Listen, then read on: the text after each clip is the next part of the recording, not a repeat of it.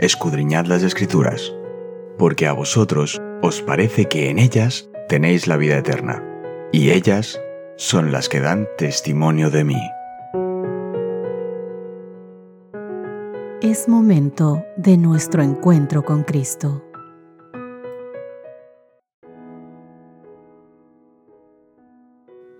Muy buenos días, queridos amigos. Qué gusto saludarles una mañana más donde quiera que se encuentren. Soy Cristina Rosas desde el Ministerio Evangelike. Os enviamos fuertes abrazos, grandes saludos para todos ustedes.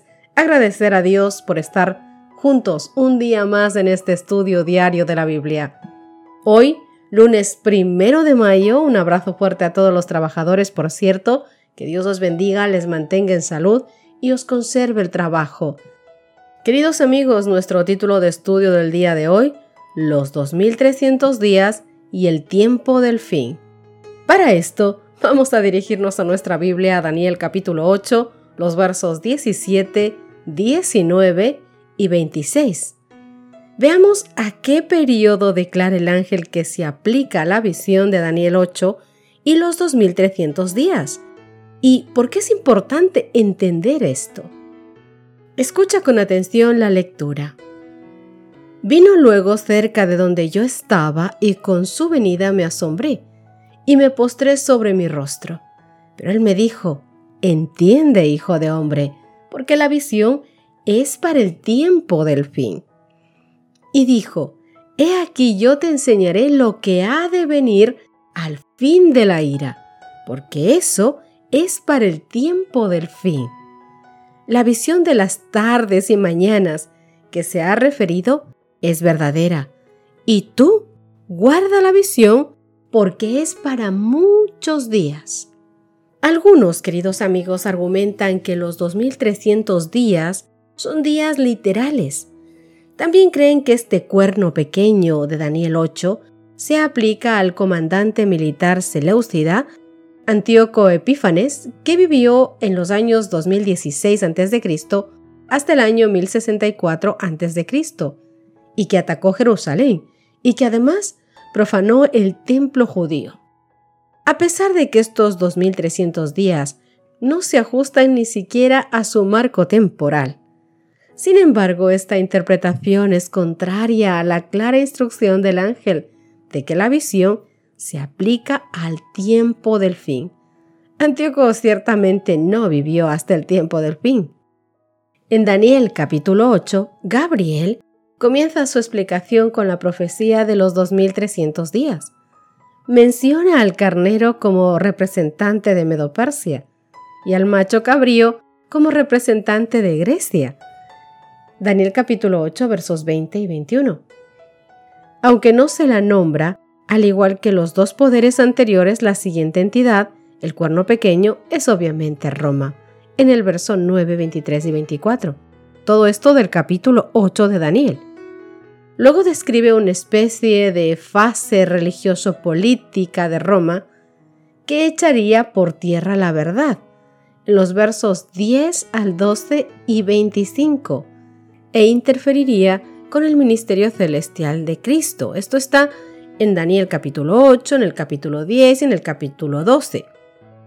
Déjame leerte Daniel capítulo 8, los versos del 10 al 12 y el 25. Presta mucha atención a lo que dice el libro de Daniel en cuanto a esta profecía. Y se engrandeció hasta el ejército del cielo, y parte del ejército y de las estrellas echó por tierra, y las pisoteó. Aún se engrandeció contra el príncipe de los ejércitos, y por él fue quitado el continuo sacrificio, y el lugar de su santuario fue echado por tierra, y a causa de la prevaricación le fue entregado el ejército junto con el continuo sacrificio, y echó por tierra la verdad, e hizo cuanto quiso, y prosperó. Con su sagacidad hará prosperar el engaño en su mano, y en su corazón se engrandecerá, y sin aviso destruirá a muchos, y se levantará contra el príncipe de los príncipes, pero será quebrantado, aunque no por mano humana. La purificación, queridos amigos, del santuario en Daniel capítulo 8, el verso 14, el punto culminante del capítulo, es la respuesta de Dios al desafío de los poderes terrenales y religiosos que han intentado usurpar la autoridad de Dios. Es parte de la solución divina de Dios al problema del pecado.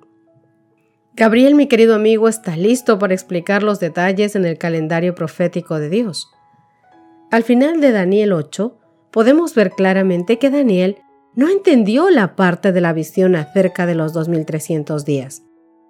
Daniel 8:27 Y yo, Daniel, quedé quebrantado y estuve enfermo algunos días, y cuando convalecí, atendí los negocios del rey, pero estaba espantado a causa de la visión y no la entendía. La primera parte sobre el carnero, el macho cabrillo y el cuerno pequeño, todo había sido explicado. Incluso a los dos primeros poderes se les había identificado claramente por el nombre, versos 20 y 21. Sin embargo, no se le explicó la purificación del santuario.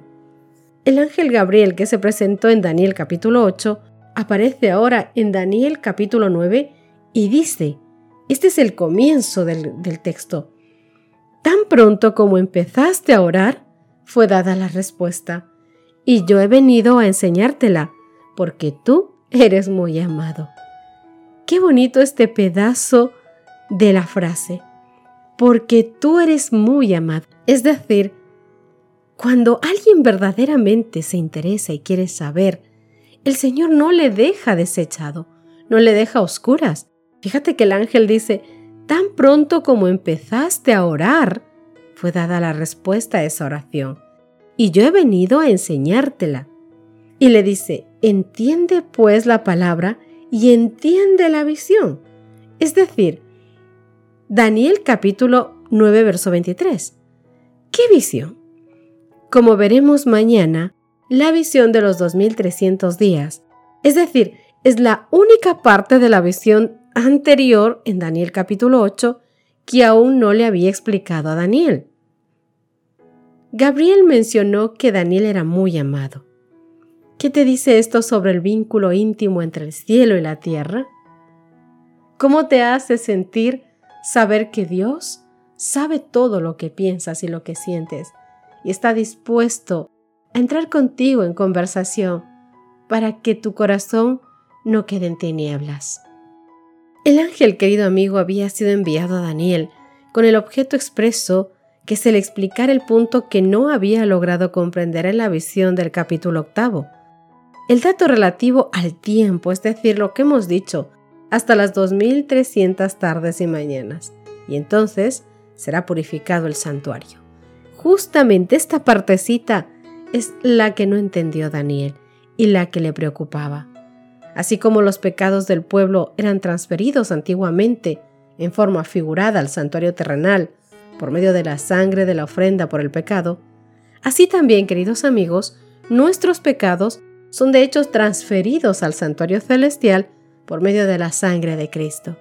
Y así como la purificación típica del santuario terrenal se llevaba a cabo mediante la remoción de los pecados que los habían contaminado, así la limpieza real del santuario celestial se cumplirá mediante la remoción de los pecados que están registrados allí. Y esto requiere un examen de los libros de registro para determinar quiénes, por medio del arrepentimiento del pecado y de la fe en Cristo, están en condiciones de recibir los beneficios de su expiación. La purificación del santuario, por lo tanto, implica un juicio investigador. Esa obra debe realizarse antes de la venida de Cristo, para redimir a su pueblo, porque cuando Él venga, traerá su galardón con Él, para recompensar a cada uno según sea su obra. Mis queridos amigos, que el Señor, nuestro Dios, amado Padre, nos ayude a entender las cosas que hasta ahora no hemos entendido que esté con nosotros en cada instante de nuestro estudio, que sea Él quien ponga el mensaje para que nuestros corazones puedan entender ese mensaje de vida para vida que todos nosotros necesitamos. Mis queridos amigos, como vamos a ver durante toda esta semana, querido amigo, esta profecía de tiempo, igual que todas las que han estado dentro del canon bíblico, se han cumplido justo como se han puesto. en el momento y en la hora adecuada. Eso debe darnos a nosotros una alegría inmensa de saber que todas las cosas están al control de Dios y que Él no ha dejado ni un solo cabo suelto y que todas las cosas a su debido tiempo se cumplirán y que por su misericordia nosotros también seremos guardados en sus manos. Hoy es tiempo de estudiar. Hoy es tiempo de conocer a ese maravilloso ser que es Dios, que te ama, que entregó a su único Hijo para que tú puedas ser salvo, saber que en Jesús tú puedes limpiar y lavar tus pecados si lo reconoces como Dios y Señor. Querido amigo, la profecía está ahí para que no quedemos a oscuras, porque a Dios le place hacer saber a sus hijos todo lo que ha de acontecer, para que nada nos coja por sorpresa, sino más bien para que estemos preparados. ¿Qué te parece si terminamos nuestro estudio de hoy con una oración? Querido Señor, hoy queremos agradecerte nuevamente por hacernos saber, Dios mío, lo que acontecerá, lo que ha acontecido en el tiempo, antes, ahora y lo que aún falta por cumplirse.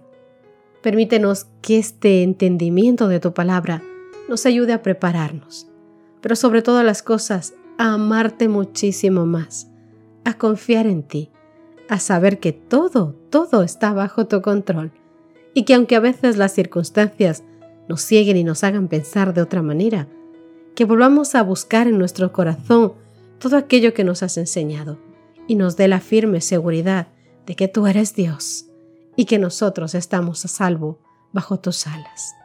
Gracias Señor por tu amor, gracias Señor por tu perdón. A ti rogamos y clamamos, a ti te buscamos. Déjanos escondernos en ti, Señor, porque tú eres nuestro Dios, nuestro Señor, nuestro Padre. Gracias por todo. No lo merecemos, pero aún ahí está tu misericordia, Señor, y nos alcanza, aún nos alcanza hasta los confines de la tierra. Gracias Señor por todo. En el dulce nombre de Cristo Jesús. Amén y amén. Dios te bendiga, mi querido amigo. Nos encontramos mañana. Gracias por acompañarnos. Te recordamos que nos encontramos en redes sociales. Estamos en Facebook, Twitter e Instagram como Ministerio Evangelike. También puedes visitar nuestro sitio web www.evangelike.com.